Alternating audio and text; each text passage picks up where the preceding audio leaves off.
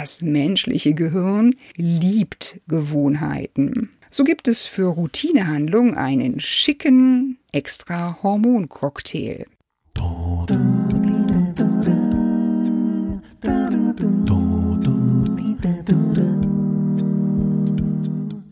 Hallo und herzlich willkommen beim Podcast Create Your Work Life, dem Podcast für dein Lebens- und Arbeitsglück von und mit Claudia Winkel. Heute mit der Folge Nummer 8. In der Ruhe liegt die Kraft. Fünf Tipps, wie du im Job gelassener und entspannter handelst. Es soll ja Menschen geben, die Felsen in der Brandung sind, die nichts aus der Ruhe bringt, die immer und souverän bei Konflikten in komplizierten Lebenslagen, das heißt auch in Zeiten beruflicher großer Unzufriedenheit, göttergleich reagieren. Also göttergleiche Wesen, Helden, Titanen und dann, dann gibt's da noch die anderen. Heute, in dieser Folge, geht's um die anderen. Die Menschen, die sich auch mal aufregen, nervös werden, mal ungeduldig sind, schon länger ungeduldig oder auch sehr unruhig sind, weil sie beruflich feststecken, diejenigen, die auch über längere Zeit zweimal am Tag im Eiltempo durch die Stellenportale scrollen. Im Überblick, heute geht es darum, welche Vorteile du daraus ziehst, in stressigen, belastenden Situationen gelassener zu reagieren und um deine Gewohnheiten, wie du diese schrittweise verändern kannst. Dazu gibt es fünf konkrete alltagstaugliche Praxistipps, um mehr Gelassenheit in deinen Alltag zu bringen. Du hast eine Menge Vorteile, wenn du gelassener reagierst. Grundsätzlich rauben Ärger, Stress und Hektik dir viel von deiner wertvollen Energie. Das Arbeiten im Gelassenheitsmodus dagegen führt dazu, dass du sehr entspannt arbeiten kannst, dass deine Kreativität wesentlich höher ist und du auch mit einem ganz leichten Gefühl deine Aufgaben bewältigen kannst. Dazu zunächst einmal ein Blick auf unsere Gewohnheiten. Was hat es damit auf sich? Routinen und Gewohnheiten erleichtern uns den Alltag. Man geht davon aus, dass rund 30 bis 50 Prozent unserer Handlungen ganz automatisch erledigt werden, ohne weiter darüber nachzudenken. Warum ist das eigentlich so? Das menschliche Gehirn liebt Gewohnheiten. So gibt es für Routinehandlungen einen schicken extra Hormoncocktail. Oder anders gesagt, in den Worten des Neurobiologen Gerhard Roth, einen körpereigenen Belohnungsstoff. Routinehandlungen werden also belohnt, weil sie deutlich weniger Energie verbrauchen. Merke, wenn du etwas Neues ausprobieren möchtest, also hier mehr Gelassenheit in dein Leben bringen möchtest, dann heißt das für deinen Kopf Höchstleistungen erbringen.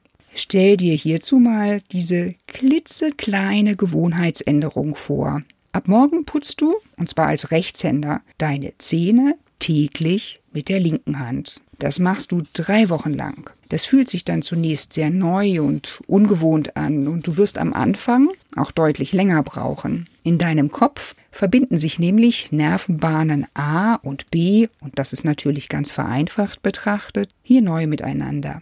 Bildlich gesprochen gibt es in den ersten Tagen einen winzigen Trampelpfad, der allmählich, der, der sich allmählich in eine Schnellstraße verwandelt und dann nach etwa drei Wochen in ein gut ausgebautes Autobahnnetz verwandelt. Und mit jeder Wiederholung wird dieses neuronale Netz verstärkt. Das betrifft jede neue Gewohnheit.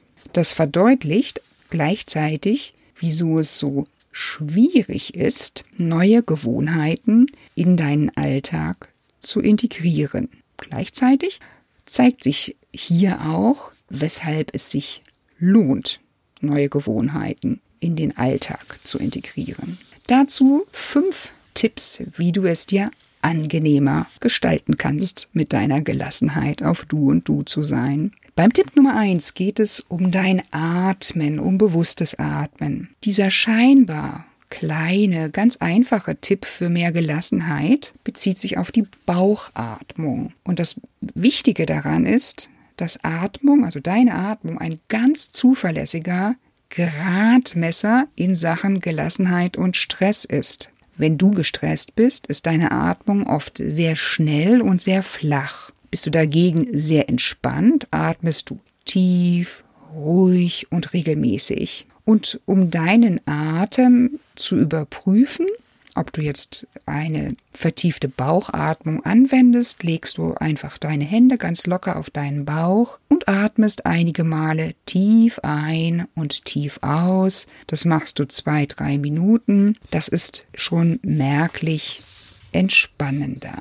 Dann geht's weiter mit Punkt Nummer zwei. Da geht es um deine Wortwahl und deine Selbstgespräche. Überleg mal, mit keinem Menschen auf der Welt verbringst du mehr Zeit. Da lohnt es sich schon, sehr genau hinzuschauen, wie du täglich mit dir selber sprichst. Mehr oder weniger bewusst führt jeder von uns innere Gespräche mit sich. Und dann fallen solche Äußerungen, wenn du nämlich bisschen gestresst bist oder auch mehr gestresst bist. Ich steck total fest in diesem doofen Job.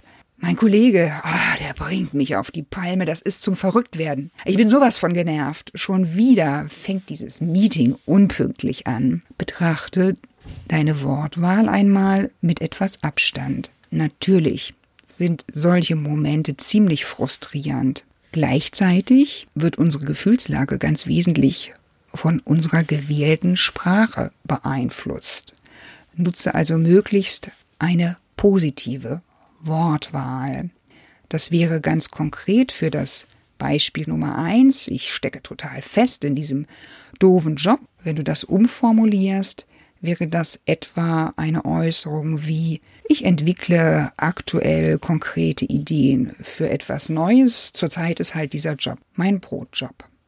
Und jetzt bist du an der Reihe. Schnapp dir einen deiner Lieblings-Mecker-Sätze wenn du so richtig unzufrieden bist, so einen Satz, so einen Krachersatz und dann formulierst du ihn positiv um. Und das begleite auch schriftlich. Das verstärkt den Lerneffekt. Punkt Nummer drei. Das ist der sogenannte Bodyscan. Der Bodyscan ist eine eher einfache und sehr wirksame Übung aus der tiefen Entspannung. Der Bodyscan ist eine der Grundübungen aus dem sogenannten MBSR-Programm. MBSR steht als Abkürzung für Mindfulness-Based Stress Reduction für achtsamkeitsbasierte Stressreduktion. Das ist ein Programm, was June Kabat-Zinn, ein ehemaliger Professor an der University of Massachusetts, der Medical School, entwickelt hat, und zwar in den 70er Jahren schon entwickelt hat und was sehr wirksam ist. Und diese Wirksamkeit beruht darauf, dass Muskeln, die man bewusst spürt, sich in diesem Moment entspannen. Das heißt, äh, diese gedankliche Entspannung der verschiedenen Körperteile, dieses Scannen, dieses Konzentrieren aufs Spüren führt zur Muskelentspannung. Von Kopf bis Fuß bist du auf Spüren eingestellt. Wichtig ist auch, ähm, dass du deinen Kopf an der Seite mal äh, bildhaft gesprochen ein bisschen zur Seite nimmst, dich auf diese Gedanken von äh, Analyse, Beurteilen beiseite schiebst und nur durch den Kopf gehen lässt. Punkt Nummer 4. Gönn dir kleine Pausen. Kommt dir dieser Satz des Öfteren über die Lippen? Ich muss noch mal eben schnell, nur eben noch dieses, nur eben noch dieses oder jenes, das muss unbedingt heute noch erledigt werden. Mit dieser Haltung erhöhst du deinen innerlichen Druck und du verpasst ganz wichtige Gelegenheiten, um entspannte und belebende Momente wieder zu erleben. Arbeitspsychologen, die betonen schon seit längerem diesen enormen Erholungswert von kleinen Unterbrechungen. Hilfreich sind kleine fünf Minuten Pausen, um dann wieder durchzuatmen und Energie zu tanken. Und das am besten etwa nach jeder Stunde. Das ist so der Idealfall und das ist auch ein Lernweg bis dahin. Das heißt, um das umzusetzen, ist es hilfreich für dich ganz zu Beginn einen Timer zu stellen. Und unterstützend ist, ist es außerdem, wenn du einen Belastungswechsel vornimmst. Also als jemand, der sehr viel vor dem PC sitzt, stehst du dann auf und bewegst dich in diesen fünf Minuten. Und ganz wichtig, das Handy ruht in dieser Zeit, sonst nimmst du keinen Wechsel vor.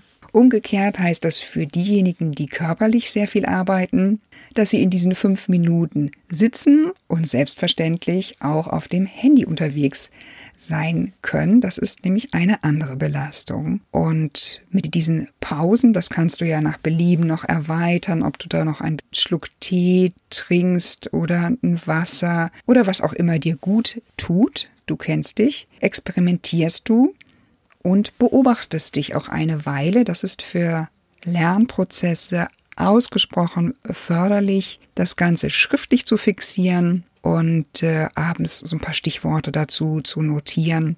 Das Verhalten dann im, in der Entwicklung von zwei, drei Wochen zu betrachten und daraus Schlüsse zu ziehen. Punkt Nummer fünf. Jetzt komme ich schon zum letzten Punkt. Mach dir deine Stärken bewusst. Das ist ein ganz wesentlicher Punkt, sich über seine Stärken im Klaren sein. Hast du dich schon einmal ausführlicher damit beschäftigt, was in deinem Leben, und zwar besonders in stressigen Situationen, was da gelungen ist und welche deiner Stärken insbesondere dazu beigetragen haben? In meinen Workshops mache ich häufig die Erfahrung, dass Berufseinsteiger und auch Berufserfahrene sich sehr schwer tun, diese Stärken zu benennen also nach wie vor stehen Fehler und Defizite hoch im Kurs. Also falls dir erstmal wenig dazu einfällt, bist du in bester Gesellschaft. Und hier geht es natürlich darum, wie du auch hier deine persönliche Erfolgsstory starten kannst. Und zwar notierst du dir drei sehr stressige Erlebnisse, die du souverän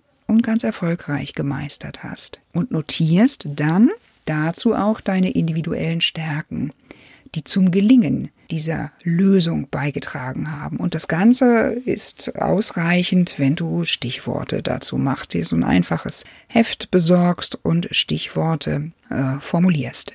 Und dann kannst du in der nächsten Stresssituation einen ganz hilfreichen Blick darauf werfen. Ja, abschließend äh, nochmal ein paar Gedanken zu den lieben Gewohnheiten.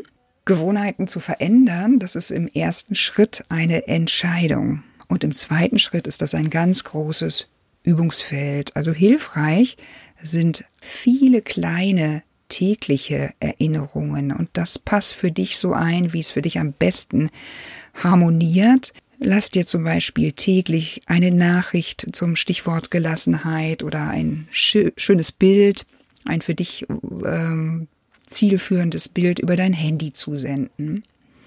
Oder du arbeitest mit kleinen Gegenständen, die für dich das, diesen Begriff Gelassenheit subjektiv verbindest. Also du arbeitest mit kleinen Figuren, du stellst dir einen Stein auf den Schreibtisch oder du hast auch einen Gegenstand unsichtbar in der Hosentasche oder in der Handtasche, wie auch immer. Du wirst deinen Weg finden. Ich bin gespannt auf deine Umsetzung, deine Erfahrung mit diesen fünf Tipps, um mehr Gelassenheit in deinen Berufsalltag zu bringen. Ich wünsche dir viel Erfolg und sei geduldig und großzügig mit dir.